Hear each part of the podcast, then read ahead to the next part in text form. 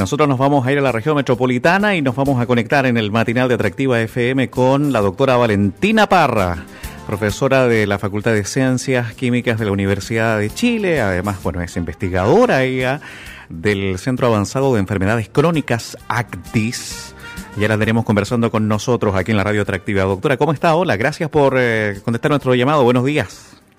Muy buenos días, aquí estamos eh, un día nublado para Santiago, pero eh, muy bien acá, muy bien, con muchas ganas de que ojalá hagan muchas preguntas y poder contribuir en algo a la que la, gente tenga una mejor nutrición en base a, esta perspectiva de la, de la obtención de la energía. Bueno, si usted quiere que le hagamos preguntas, voy a partir con la primera pregunta. ¿Qué tomó de desayuno hoy, doctora? Ah, ¿qué tomé de desayuno hoy? Bueno, tomé un yogur descremado con unas tostadas con palta. Ya, y usted toma ese desayuno primero que todo porque le gusta, pero lo segundo es porque piensa antes de actuar, o sea, sabe, digamos, que eso le va a servir un par de horas para tener energía y además va a cuidar el organismo, o es porque definitivamente salió apurada, no va, o tiene, o tenía que ir apurada y tenía que cumplir con esto de que, de esto de que lo hacemos todos los chilenos, a veces tenemos que comer por cumplir. ¿Cuál, cuál, fue el, ¿Cuál es el diagnóstico que hace? En mi caso, eh, un poco de todo. un poco de todo en esta situación. Ahora, bueno, yo estoy en mi casa eh, confinada en estos momentos, no, no salgo de la casa, así que no, no, no había problema de tiempo. Pero, eh, así que es una mezcla de todo veo un poquito qué es lo que es más saludable y también un poco de qué es lo que nos gusta también, porque si la vida tiene uno tiene que hacerse cariños en la vida, no puede ser tan estricto todo, ¿cierto? Entonces, por eso fue un yogur, un yogur descremado, pero con unas tostadas y con palta, que yo creo que a muy poca gente no le gusta la palta. Sí, bueno, obviamente que hay distintos tipos de alimentos, pues doctora, que impactan y van impactando, ¿no? En el desarrollo de, primero de energía, pero también lamentablemente desarrollo de las enfermedades crónicas si lo llevamos y lo conversamos desde un punto de vista energético. Entonces ahí es seguramente eh, la reflexión cómo nuestras células también van utilizando los diferentes, llamémoslo nutrientes, ¿no? para mantener sus funciones y cómo además podemos mantenernos sanos cuidando lo que comemos, pues, ¿no? Exactamente. Mira, lamentablemente, lamentablemente, porque a todos nos gustaría que para esto de mantenernos sanos y cuidarnos existiera como una receta mágica que yo les dijera, con haciendo esto nos vamos a mantener súper sanos y no nos vamos a enfermar y vamos a controlar nuestro peso. Lamentablemente eso no es tan así. O sea, nosotros en nuestro organismo, nuestras células, y básicamente el organismo, cuando nosotros tenemos eh, eh, un contexto que hablamos de obesidad o de síndrome metabólico, etcétera, básicamente eso es porque consumimos más de lo que gastamos. Entonces, en ese sentido no hay una receta mágica, sino más bien tenemos que consumir cosas que nos hagan bien y tratar de mantener equilibrado que el consumo de los nutrientes que nosotros hagamos esté equilibrado con lo que nosotros gastamos no hay receta ni dieta mágica, no hay dietas en que yo diga si elimino todo este tipo de nutrientes, todo este tipo de alimentos, voy a sentirme estupendo y no me voy a enfermar. Lamentablemente eso no es así porque las células de nuestro organismo necesitan todos los tipos de nutrientes que están disponibles en los alimentos, ya sea grasa, carbohidratos y proteína. Nosotros necesitamos consumir de los tres grupos de alimentos. Hay células, por ejemplo, las células de nuestro corazón, que necesitan que nosotros consumamos grasa y muchas veces, muchas veces nosotros hemos visto gente que dice, no, no consuma grasa. Eso no es tan bien. por ejemplo, las células cardíacas consumen una gran cantidad de grasa para, para, poder mantener la contracción o los latidos de nuestro corazón. Si nosotros lo pensamos, nuestro corazón es un órgano que necesita mucha energía y eso lo obtiene principalmente de las grasas. Por otro lado, también ahora hay, han surgido muchas dietas que nos dicen no consumamos carbohidratos, las masitas, ¿cierto? No consumamos carbohidratos, azúcares.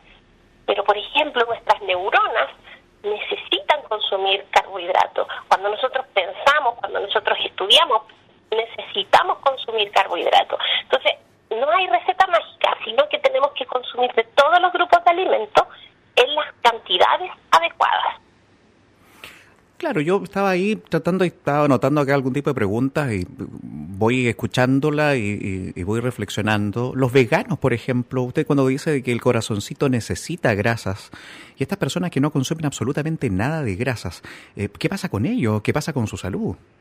Bueno, eh, cuando nosotros no consumimos nada de grasa, nuestros músculos, sobre todo nuestros músculos y nuestro corazón, sufren consecuencias. Nosotros necesitamos consumir grasas. Ahora, hay grasas de origen animal y grasas de, y grasas de origen vegetal. Entonces, por ejemplo, los veganos sí consumen grasa, pero de origen vegetal. Entonces ahí ahí se mantiene un equilibrio. Pero el problema de la dieta vegana, si es que yo no me informo bien, es que hay ciertos nutrientes que nosotros conocemos como las vitaminas, que son esenciales para que funcionen ciertas reacciones de, la, de nuestro cuerpo que son esenciales. Por ejemplo, la vitamina B12, nosotros la necesitamos consumir y lamentablemente esa la solo se obtiene a través de los nutrientes de origen animal. Entonces, si un vegano hace una dieta muy estricta y no consume ninguna proteína de origen animal, va a tener deficiencia en esta proteína, que es la, en esta vitamina, perdón, que es la vitamina B12. ¿Qué va a pasar con eso? La transmisión de su impulso nervioso, y lo que hace que básicamente nosotros podamos reaccionar, que transmitamos lo que nosotros pensamos se traduzca en una acción, va a ser un poco más lento. Entonces, pero si yo soy un vegano que me informo bien y sé que esta vitamina me hace falta si es que yo no consumo ningún tipo de animal, puedo comprar la vitamina en la farmacia de forma sintética y suplementarla. Eso lo puedo hacer. Pero si yo soy vegano y dejé de comer absolutamente todas las, proteínas de origen animal, esa vitamina me va a faltar si es que yo no la suplemento. Y eso es necesario para la transmisión del impulso nervioso, sobre todo. Estoy conversando con la doctora Valentina Parra eh, sobre enfermedades crónicas, alimentos, energía. Esta es una zona, bueno, el sur de Chile en general, es una zona de mucho asado, usted sabe, doctora. ¿ah? de, de, mucho asadito, de vacuno, de, chanchito, cerdito, el cordero. Y está en la conversación corriente que vamos teniendo que la carne de cerdo literalmente no es buena. ¿Es verdad? O sea, ninguna carne, uno, ninguna carne podemos decir que es mala, pero ninguna, ningún alimento es malo. Si lo que es malo es cómo nosotros excedemos el consumo. El exceso del consumo de los alimentos es el que podría causar ciertos estragos dañinos en nuestra salud. Si yo consumo proteína de origen animal, ya sea cerdo, ya sea vaca, la, cualquiera de origen animal, pero lo consumo en forma equilibrada, no como todos los días. Si yo consumo uno o dos veces a la semana una porción adecuada, las porciones adecuadas estamos hablando, ojalá que no sea más grande que, que la palma de mi mano, está bien. El tema, el problema, como yo, como yo te decía originalmente, el problema es el exceso. En Chile tendemos a los excesos. Al, cuando hacemos un asado no se come el trozo de carne del porte humano, como tres o cuatro de ese, de, de ese tamaño. Entonces, ese es el problema y eso es lo que se, se puede llegar a traducir a un aumento en la incidencia de las enfermedades crónicas. Y cuando hablamos de enfermedades crónicas estamos hablando de enfermedades al corazón y, un gran tipo de cáncer que sabemos que tienen origen en una mala alimentación y, y también en una, un aumento importante del sedentarismo. Sí, el, el problema, tal como te dije en un inicio, es que nosotros consumimos más de lo que gastamos. Y ahí es cuando tenemos ese problema porque al consumir más de lo que gana, de lo que gastamos de forma en forma de energía, ¿qué es lo que vamos a causar? Vamos a causar que esa energía en exceso que nosotros consumimos se acumule en nuestro adipocito, que es, la grasita que nosotros tenemos en nuestro cuerpo, que principalmente se concentra en la zona de la, la zona abdominal, el rollito que nosotros que casi todos los chilenos tenemos.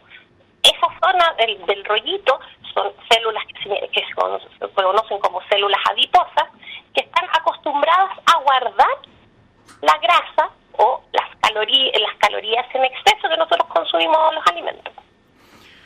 Bueno, indudablemente que esto tiene relación también con una historia sociocultural, llamémoslo chilensis. No es lo mismo como eh, pensamos, reaccionamos en nuestro país que en otros puntos de Sudamérica o del mundo, o bueno, vámonos más lejos, de, Europa.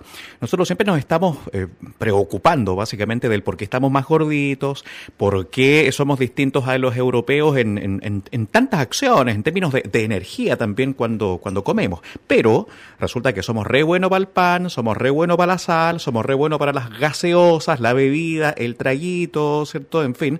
Por lo tanto, aquí también, aquí hay una, una, historia sociocultural que no la podemos cambiar de la noche a la mañana, doctora. El tema es, yo creo que, eh, claro, prevenir, hacer diagnóstico. El tema es qué vamos a trabajar emocionalmente para que esto pueda hacerse y se pueda ver reflejado con el tiempo, ¿no? Exactamente, y, un súper buen punto es el que, el que acaba de tocar. Nosotros tenemos una historia sociocultural que es muy diferente. O sea, si nosotros también vemos nuestro eh, nuestra información genética, la población chilena es una mezcla, todos tenemos una mezcla de sangre indígena y sangre española. La mayoría de nosotros tenemos esa mezcla. Y si nosotros nos preocupamos de ver cuáles no son nuestros ancestros o nuestros originarios que nosotros tenemos, nuestros pueblos originarios, la gran mayoría de los chilenos tenemos tenemos eh, una información genética que viene del pueblo mapuche. Y el pueblo mapuche es un pueblo que era esencialmente recolector, recolector de piñones, recolector de alimentos, que no, no estaba acostumbrado al exceso alimentario que llega cuando llega la, la colonización europea. Entonces la colonización europea llega acá y nos plantea este sistema en donde hay principalmente de harinas de trigo, ¿cierto? Y eso permite también tener un exceso de nutrientes. Y obviamente nuestro cuerpo, nuestra carga genética, no estaba preparada también para tener ese exceso de nutrientes.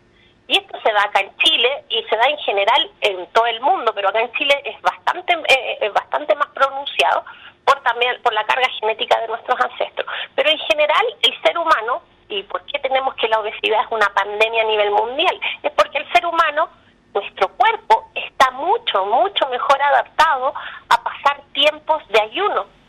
Estamos mucho más adaptados a pasar tiempos prolongados sin comer, pero no estamos tan adaptados a nivel de nuestras señales de hormonas, de, de cómo funciona nuestro organismo para tener exceso de nutrientes. Entonces también hay un tema evolutivo ahí que nos afecta a todos, que básicamente nosotros vivimos en una sociedad que consume muchos más nutrientes de lo que nuestro cuerpo estaba adaptado para gastar.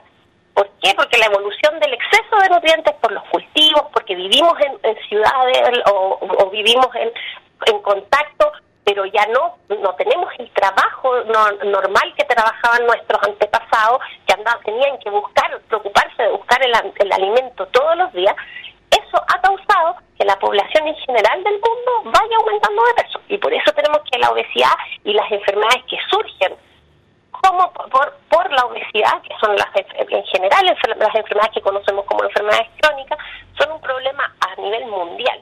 Ahora en Chile somos campeones y eso también tiene una componente justamente por nuestra carga genética, por cómo nuestros ancestros estaban acostumbrados a vivir mucho antes de que viviéramos todo este exceso de nutrientes y exceso de alimentación. Y una dieta también que se ha ido un poco cambiando y que cada vez está más abocada a consumir más grasa, que es la dieta que se conoce como la occidental, harta fritura, harta grasa, poca verdura, poca fruta.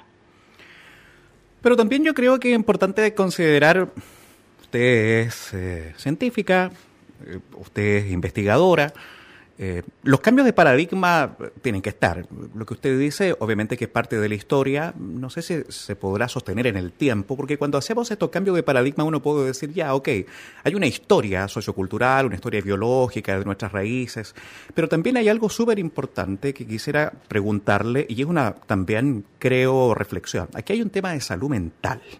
En Chile somos mandaditos a hacer para no darle mucha siento yo, eh, acción a lo que es salud mental. Cuando hablo de salud mental tiene que ver que eh, nos estamos ocupando, por ejemplo, de nuestras ansiedades, del por qué comemos mal, del por qué comemos más, del por qué a veces no nos alimentamos eh, lo suficiente o por qué no estamos pensando antes de actuar cuando vamos al supermercado y compramos. Entonces yo creo que también cuando hablo por, particularmente de la ansiedad, de por qué estamos más gorditos, de por qué, por ejemplo, no descansamos lo suficiente, no dormimos lo suficiente, porque aparte de comer bien, de tener una dieta equilibrada, como bien lo dice usted, tiene que haber además una conexión ahí con el descansar bien y qué pasa con estas ansiedades del por qué nos lleva a esto, ¿o no?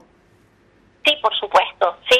Mira, y ahí el tema de que no descansamos bien también se ha visto, o sea, el no descansar bien, el no tener las horas suficientes de sueño tiene una relación directa también con, eh, con vías que desencadenan un mayor consumo de alimentos. Normalmente, y no sé, uno lo ha vivido, si uno duerme mal en la noche o pasa muchas horas sin dormir, uno le da más hambre. Y eso porque hay días, no vamos a entrar en esos detalles, pero hay días que se han estudiado hormonales también y de ciertos circuitos nerviosos que se activan y le dan señales a nuestro cuerpo para consumir más alimentos. Entonces, el no dormir más, el no dormir las horas adecuadas, el dormir mal, además nos induce a nosotros a consumir más alimentos de forma más ansiosa. ¿Por qué? Porque hay varias vías que son hormonales que regulan la las sensaciones de saciedad, que es cuando yo me siento satisfecho, no quiero comer más, y las de apetito. Y esas vías no solamente están reguladas por la cantidad de energía que yo consumo, también están íntimamente conectados con lo que nosotros pensamos y con nuestro, obviamente con nuestra salud mental. Entonces, hay todo un, un manejo de estos temas de la obesidad que va también desde el punto de vista de que el individuo tiene que estar ojalá pleno para que, para que por ejemplo pueda responder bien si yo le digo sabe qué usted está comiendo mucho más de lo que necesita su cuerpo en estos momentos y hay que disminuir no disminuya los tipos de comida porque eso también le causa estrés a la gente si yo le digo a una persona sobre todo, por ejemplo, un, un, adulto ya que mayor de, de, de 35 o 40 años, no, si yo les digo, no consuma nunca más chocolate en su vida, no consuma nunca más carne en su vida, no consuma nunca más una fritura en su vida, ese tipo de dietas tan estrictas no funcionan. La persona va a durar uno, dos meses con ese pensamiento y ahí va, se va a mantener estricto y después va a eliminar ese tipo de dieta, porque eso no, no, le, no, no le ayuda a mantenerse también sano mentalmente ese tipo de restricciones. Entonces, ¿qué es lo que hay que promover? que uno coma de todo, que uno puede comer de todo y darse los placeres, porque somos seres humanos, placeres que uno requiere, algunos de los placeres que más eh, nos gusta a nosotros como seres humanos es tener un, comer un alimento que sea rico a nuestro gusto. Pero el problema son las cantidades y que esas cantidades ojalá sean las adecuadas. Hay un libro que se llama Cerebro de Pan, no sé si lo ha revisado. Eh, ese, en este libro... ¿Ah? Hay un libro que se llama Cerebro de Pan, eh, no me recuerdo bien el autor, sé que es eh, un connotado médico estadounidense, donde él plantea, ya con esto es una de las últimas preguntas, doctora, él plantea, que, él plantea que la cebada, el trigo, todo lo que tenga que ver, digamos, con ello y que lleva al pan, eh, en fin, nos conecta de forma no muy buena con nuestro cerebro, con la, génesis que, que, genera, digamos, ahí, ¿cierto?, la creación de hormonas y eso. ¿Es tan efectivo? ¿No es tan efectivo? En general lo que nosotros conversábamos, el consumo de todo tipo de cereales como trigo, como cebada, como el maíz, bueno, nuestro pueblo originario amerindio consumía mucho maíz y por ejemplo, no tenían los problemas de obesidad que tenemos nosotros ahora. El problema es el exceso. Ahora, hay, hay algunas ciertas dietas que eliminan todos estos eh, consumos de cereales funcionan sobre todo sobre todo en, en, individuos que tienen diabetes o resistencia a la insulina porque ellos justamente tienen un problema en el manejo de los niveles de la glucosa y funcionan pero también es poco realista como lo conversaba justamente tú antes de, en, una de las preguntas anteriores, es poco realista bajo nuestra realidad y, nuestra idiosincrasia chilena, por ejemplo, que nosotros eliminemos todos los alimentos que provienen del trigo. El pan es parte esencial de nuestra cultura, de hecho el pan chileno es reconocido sale, le toca ir afuera, una de las cosas que extraña el pan chileno, porque es muy rico, es reconocido afuera que tiene un sabor muy, muy rico. Entonces, es poco realista el pensar en eliminar los alimentos que, tienen esos nutrientes. Entonces, de nuevo, ahí el mensaje es no me como tres panes ni cuatro panes al día. Con uno está bien. Uno debería ser la medida adecuada y sin eliminarlo completamente.